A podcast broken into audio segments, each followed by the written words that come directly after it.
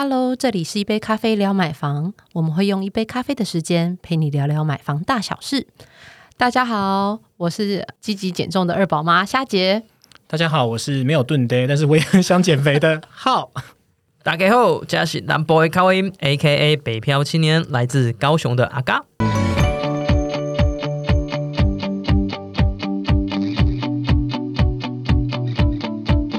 我知道虾姐最近减肥是很有压力的，对不 对？哎，我的那个第一名宝座居然被追上了，所以你知道最近都在放，就是脑筋都只有想我今天要吃什么，那吃吃什么才可以认真呃完成减重这件事情。对，阿阿嘎阿嘎会有压力吗？我不会啊，因为本来目标就不是减重，会所以就常血糖不足，所以刚顿的，对对一下，请 OK 大。家不要介意哦。哎，说到这个，最近呢，事实上有粉丝来询问了一个很特殊的一个话题，是跟我们可能还有段距离的，就是有关于退休这个议题的。对，那这个议题也蛮特别的，因为他是一个退休夫妻啊、在我们粉丝团私讯来询问的。他询问说，因为三层楼的透天厝啊，他最近在看一个三层楼的透天厝，那他是希望说，诶，他买下来之后啊。然后他的二楼以上可以给小孩住，然后自己住在一楼。就是很多人说一楼就是有那个孝亲房嘛，对。那他就问说，是不是很多人都觉得说透天错可以三代同堂很不错？因为他提问这个问题之后，然后也是有陆陆续续看到一些人就是讲说，呃，有关于三代同堂这个议题啊，包含像我这个年龄区间，很多人说要不要跟爸妈一起住嘛？那当然爸妈都会希望小孩一起住嘛，就是像这位退休的夫妇来私信询问了这个问题。对啊对啊，嗯三代同堂最棒了，有没有？就就就是以以我一个就是要照要照顾上有厅堂，下有什么高高的，对对对 那对是我吧，我还有小孩。哦对对对，其实我最近也有遇到这个，不过我还没退休啦。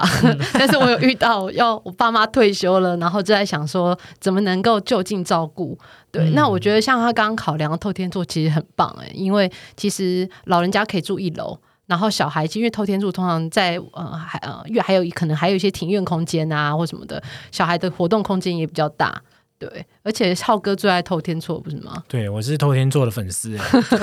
对啊，我多想买一件透天错，就是从出生住到死，有没有？没有啦，没这么夸张。对，但是但是我们也是想到说，哎，我年纪大了，住透天厝好像有点有点吃力，有没有？对所以我的透天厝还有一个标配，就是一定要有电梯。嗯，对，这这也是我最近一直在在考量的。那当然不是考量我自己的退休了，而是因为我我爸妈退休了，好，那他们自己现在是在做呃住老旧的公寓。那当然，如果要在他们现在住台北市，我很难在台北市、新北市买透天哦对啊，双北其实很少透天太硬了太硬了啦！即使叫他们把原本的老公寓卖掉，那也很难在，在真的没有双北买透天。对啊，所以就有想说，那就刚刚浩哥讲到，就是无障碍空间，嗯。那就一直在用这样的说说服说啊，那你们现在住在就台北市也算是呃市中心附近啦，对，然后觉得哎、那老公寓还有价价值嘛，对。把老公寓卖掉，然后跟我一起到比如蛋白区一点的地方，桃园欢迎你啊，，桃园欢迎你。然后就可以选到比较新的房子。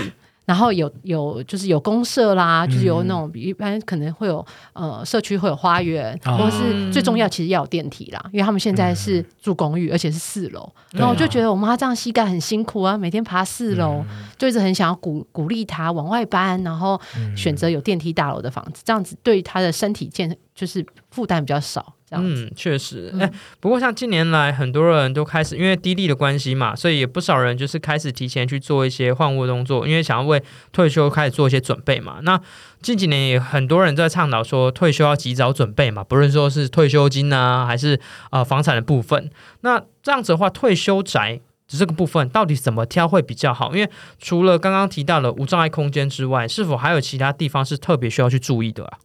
嗯，其实最主要就是房价嘛。对，嗯就是房价就是考量的关键。那大家通常就像呃，如果是以我的角色，因为我刚刚是要劝我爸妈，嗯那如果以我的角色的话，那当然我就会希望之后就是以小换大。嗯对，哦那用现在比较小的房子，那当然，哎，当然。也要再考量一下，就是那可能就会再往更外围搬。对啊我知道你们又想说桃园欢迎我，对吧？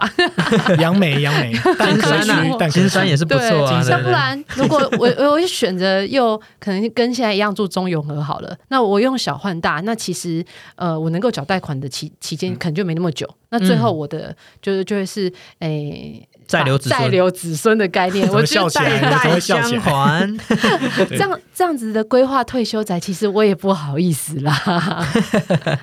对，那不过其实大家其实呃，除了房价考量之外，那当然，我觉得我觉得最难劝动我爸妈，其实就是搬离生活圈这件事情。嗯，好，因为呃要重新找到生活圈做适应，这这点其实还蛮难的。嗯对对，所以他们也就是我还在游说当中。对，要不然他们觉得啊，那我跟邻居就不能闲聊了，那要我重新适应新生活。虽然好像有电梯还蛮方便的，不过对于就是休闲生活的这个这段，他们现在就还还过不去这样子。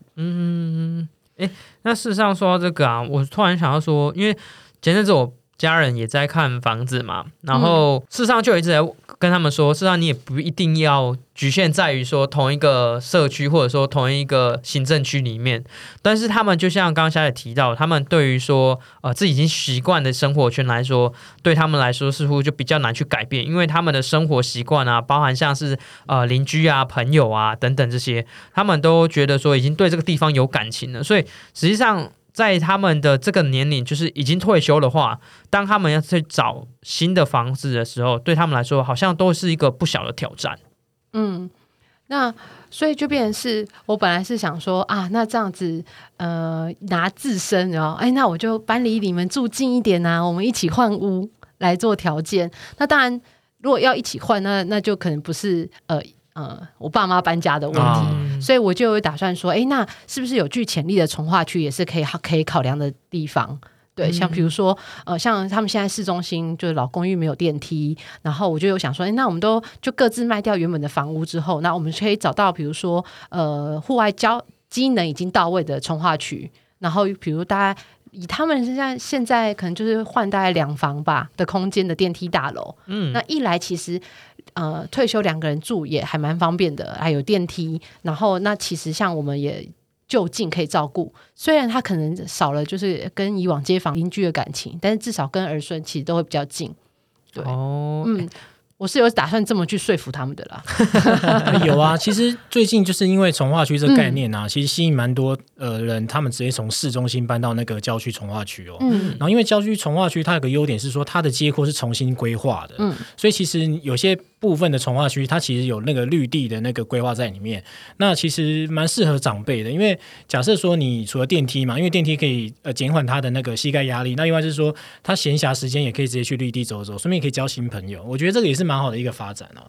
嗯，而且说真的，近几年来说，市中心很多人都有从公寓搬到电梯大楼，因为就像刚刚霞姐一开始提到的，因为如果说你在市中心的公寓，确实它还是有那个价值存在的。那你把它卖掉之后，事实上你在一些蛋白区啊，都可以挑选到不错的一些，甚至屋顶比较低的电梯大楼的物件。那最深的感受应该是不用再爬楼梯了，因为真的，当你年纪上去的时候，每天在爬楼梯真的是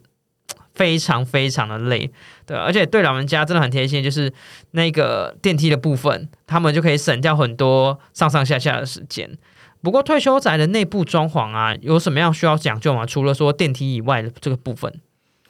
其实退休宅啊，我们都还是希望说，嗯、基本上也不仅不仅仅是退休的人呐、那一般人去住的话，你也会很着重在说，呃，采光啊、通风啊这些。只不过退休的人呢，还会更强调一个就是无障碍的方向哦。那其实大家都会思考说，如果我把老屋以以大换小，然后换到一个不错的电梯大楼去做退休的话，那其实除了基本的采光、通风、无障碍的部分呢，也可以再多琢磨一点哦。那举例来讲呢，像采光、通风、明亮呢，我们是建议，呃，因为你退休之后啊，可能还有十五到二十年的时间哦，那其实你可支配时间增加了哦，那其实你在家里的时间也会变得更长，所以应该是要减少去选择那些呃没有窗户的，然后没有光线的那些暗房，然后尽量去选择面宽比较大的房子。对，因为面宽大的房子呢，其实它的那个进光量就多嘛，那所以其实采光就不错，那可以让你的身心保持愉快。那通风好也是蛮重要的，因为你你也知道，像浴室嘛，如果你不开窗的话，其实那潮湿度也是影响蛮大的哦、所以其实好的采光跟通风呢，其实是蛮帮助的。那其实采光通风这还有个小小问题点啦，因为其实年纪大的人慢慢的他的那个睡眠时间都会缩短哦，所以其实你借由那个大面宽的那个采光度，也可以让他知道说，哎，现在天气啊或外面的外界啊那个状况是怎么样，他可以比较去身体的那个状况可以马上跟得上哦。不然其实有的时候你坐在暗房，你也不知道外面的天气，那到底是白天还是夜晚啊，甚至气候变化，其实你的心情都会有点浮动。哎、这真是蛮细微的，你真是要住过透天，你才会感受到。因为确实，如果你住那种透天啊，如果你是那种联动那种，那、你如果是住在中间的，确实有的时候会真的感受不到。有那个不瞒您说，就是我女友都跟我说，哎、我这个二楼的客厅将来就是一定要规划成主卧，然后我说，哎、怎么对啊？这样客厅变主卧？他说我一定要有阳光，没阳光，我觉得就是我感觉坐坐在鸟笼里。我说有这么夸张吗？所以他是比较喜欢一直窝在房间里的，呃所以才会需要要明亮的卧空间卧，室要明亮。对，因为它原本的嗯房间就是比较室内一点，哦没有窗户这样子，所以、嗯所以其实你真的那个光线真的影响蛮多的、哦。嗯，对，那另外就是无障碍空间啊，因为无障碍空间这个其实是大家在换屋的时候比较不会去思考的哦。可是其基本上，如果说因为现在大家退休年龄都往往前提升了嘛，所以当你有一点钱的时候，你也会考虑到说房子变变卖容不容易，那你会尝试更早去做呃房子转卖的这个规划。那既然其实已经提早规划的话，其实不能只看眼前啊，觉得说哎呀这个。台阶没关系，那这个这个走道啊有点不平衡没关系，这样。可实际上你可能要接下来要住十五到二十年了，所以其实你也要考虑到室内的规划，包括是说可能就是呃减少一些没有必要的高低差，然后譬如说走道宽度呢也要拉到八十到一百四十公分。那为什么会八十到一百四十公分？其实你要考量到说之后会不会需要用到轮椅啊，或者是一些呃补助的一些一些器具。那其实这个宽度呢，比较能帮助你后面去做使用哦。嗯，那另外就是像门槛的部分啊，也是尽量减少。那公领域的话呢，我们就建议会是以开放式的规划去降低隔板，因为你看，只要你隔板一多，你的门就会多了。那门一多的话，你如果再去做一些开开启或关闭，其实对老人家来说，他可能手腕啊或实力上、不方便，这个其实会造成他一些压力哦。对，那另外一个小细节，其实是我自己去发现的啦，因为其实我家中也是有阿公阿妈，他们也是有这样的状况，就是其实常常我们会发现说温度平衡这件事，因为假设我们现在都决定要住呃电梯大楼，可能是七楼啊或十三楼这样子，这是高楼层。那高楼层最最怕就是说老人家，因为其实。当老人家年纪大的时候，他的身体的敏感度会增加嘛，所以有的时候那个风风吹来啊，或者是一个温度差，其实他都会身体会很容易不舒服。那其实你住高楼的话，其实现在建商都有规划那种呃全热交换器啦，它可以保持室内的通风跟温度啦，所以其实还蛮好的。那浴室也应该要增加那些暖风干燥剂哦。那这个也是预防说你冬季你在洗澡的时候，老人家最怕那个风一吹来，哇，心脏整个缩起来，然后被冻有没有对，所以其实装这个暖风干燥剂也可以让那个。卫浴啊，其实是可以舒服的，然后温度不会太低。其实这个也是乐林宅一个非常细的一个美感哦。真的，哎、老说我这样听完之后，我就觉得蛮有感的，因为我突然想到，我那个时候我家啊，瓦工就是他呃年老的时候，他是有坐轮椅的，然后那时候他在坐轮椅的时候，事实上原本的房子就挺不方便的，因为是透天类型的房子，然后它的一些格局啊要跟动，或者说室内的一些。呃，要做无障碍的东西是非常有限的，因为碍于说呃原本的结构的关系，所以要做一些调整非常困难，包含说像刚刚有提到，还有有提到，比如说像是暖风干燥机啊等等这些，因为这个又会牵扯到就是你的线路上面的问题。哦，对啊，线要对所以说真的，这个室内有关于室内的这些选项啊，它包含说这些要注意的事项，真的是提早就要先去做注意了。那不过是不是室内也要去无障碍空间？因为过往曾看到就是有包榜一些退休的建案啊，有些设计啊。屋内的梯间啊、走道啊、厨房啊、卫浴啊，还有增加把手甚至指滑贴片，然后在家具桌子上面的收纳柜也有倒圆角这些，去降低就是碰撞造成的伤害。那地板也都是用一些轻薄的木地板，然后搭配一些软地毯。那较高年龄层的浴室，除了装设感应式的一些水龙头可以更省力之外，事实上对他们而言，在后面的时候这样保全也是蛮重要。如果说你选择电梯大楼的话，因为确实有个人去帮他们去做一些呃。安全上面的管理啦，甚至说像是收发包裹这种东西，然后说对，不止对老人家，对我们这种年轻人来说，尤其这种双薪家庭的，也确实也都还蛮需要的。嗯哦，对，像我们这种住透天的，就嘛收个包裹要从楼上跑到楼下，这样好像跑步一样，超累的。真的，而且我跟你讲，以前住透天的时候，曾经发生一件事情，就是嗯邮差先生来的时候，然后我从楼上跑下来，因为他在那边喊嘛，他喊完，如果你一直没有回应他，他就要到下一间了嘛，嗯所以我就从那个楼上的窗户那边直接喊：“哎，我带你去楼里呀！”我就我要下去了啦。然后我就要喊，然后喊完之后就赶快从上面再跑下来，然后跑下来之后就他说要要用印章嘛，嗯要签收嘛，然后我就说，哎、拍谁？我的印章没有拿下来，我再去找一下，所以我又再冲上去，然后找不到的时候又要打电话问说，哎、印章在哪里？打电话给我妈说印章在哪里？然后找到之后再从楼上再跑下来，真的是有够累，哦超级累，年轻人就累成这样，那如果七十岁还得了？有有整个累爆这样。真的。那所以刚刚呃听两位这样讲下来啊，其实不只是刚刚可能讲说呃是用以大换小嘛，因为嗯，人口的改变嘛，以前还有小孩，小孩都长大搬出去了，只剩夫妻俩。好，然后那其实最我觉得最主要可能到时候换屋还要考量就是十年后的状况，所以在装潢装修这一块其实就会蛮吃重的、欸嗯，对，因为以往可能大家会觉得说，哎，那我就换房子嘛，然后装潢就简单啊。如果要考量老年的话，可是因为比如说你刚刚包含，比如说把把手，然后、呃呃维持湿度啦，或是空气暖度的那些部分，嗯哎、那装潢的费用其实要预估的比例会比你真的直接去买一个新房子，或者是呃，即使是买中古屋再换屋，那个装潢费的吃重会比较高、哎，嗯嗯，对啊。不过这样的话，应该是想说，就是先买还是先卖对？因为这也会牵扯到你可以所使用的一些预算的上面的一些配置嘛。嗯，这的确会有很大的差别。呃，如果那先卖屋后买屋，那就是适合资金有限的人，那就是先拿到买房的预算，然后进而才能够评估说，哎，那我现在下一间的就是我的退休宅的新房子，那到底要有多少价格？而且还要把装潢的价格先扣下来，啊哦，你才能知道说，那你买房的总预算是什么。那但是就会变成是说，那如果是这样子，先卖后买，那房子出售之后，那要先租哪？嗯哦，可能要就是可能就要租房啦，或者是看小孩子的家里是不是有多的房间，啊可能要暂时先借住一下。嗯对，那这样子就可以先节也节省这个就空窗期的这个状态，这样子。对，那先买后卖屋呢，其实就比较适合资金有充裕了。那当然，我觉得通常可能有些人会呃退休的时候就有退一笔退休金嘛，嗯，所以我觉得还蛮多人。虽然没有统计过啦，好，那大部分可能会比较有那种就是资金比较充裕的人，好，那但是他又想说，那我要换一个比较舒适的那个退休宅的生活，会去做这样的考量，所以就没有卖房子要筹措资金的压力的这个部分，那就可以比较从容的呃去找到房子，然后找到房子之后，先买到适合的房子，然后入住之后再把原本的房子卖掉，啊，对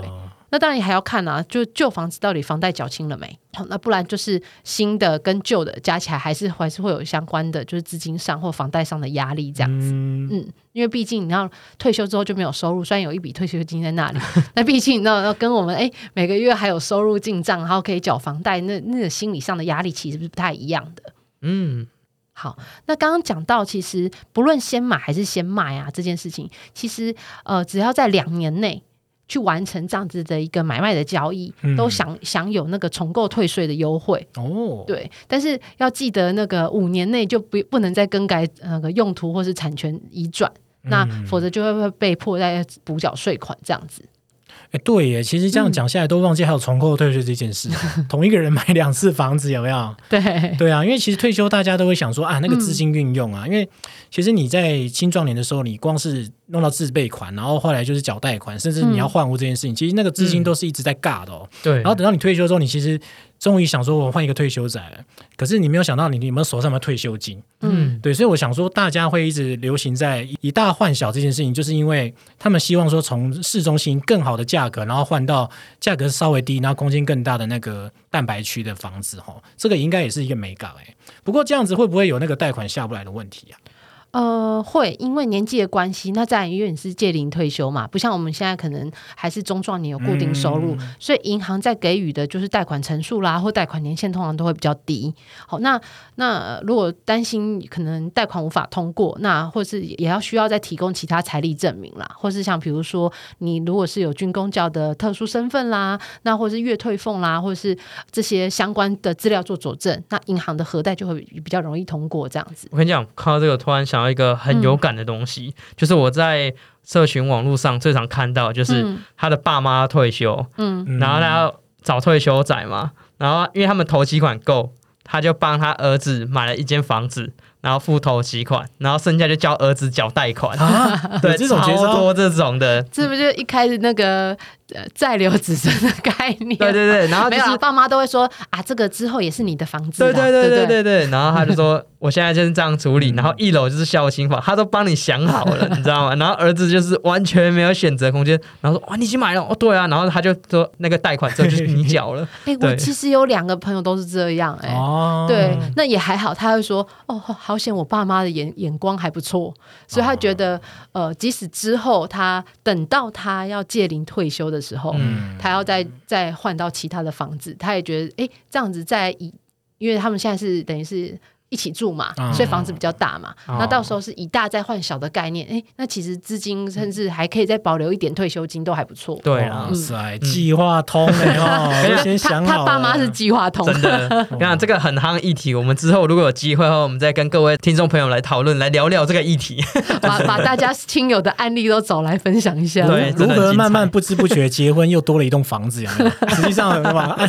背后有一些玄机，这样子。对好，那今天的内容呢，其实虽然说是专讲那个退休相关啦，不过我想大家将来也是会遇到退休这件事情，所以先分享给大家。那如果说你们也觉得说内容不错，要分享给爸妈的话，也可以把这个链接传给他哦。那相关资讯我们也放在什么的资讯栏。那喜欢这一集的话呢，不要忘了帮我们五星推荐哦。那任何问题也欢迎到我们粉丝团私讯我们哦。那今天就到这里了，谢谢大家。我们下次聊，拜拜，拜拜。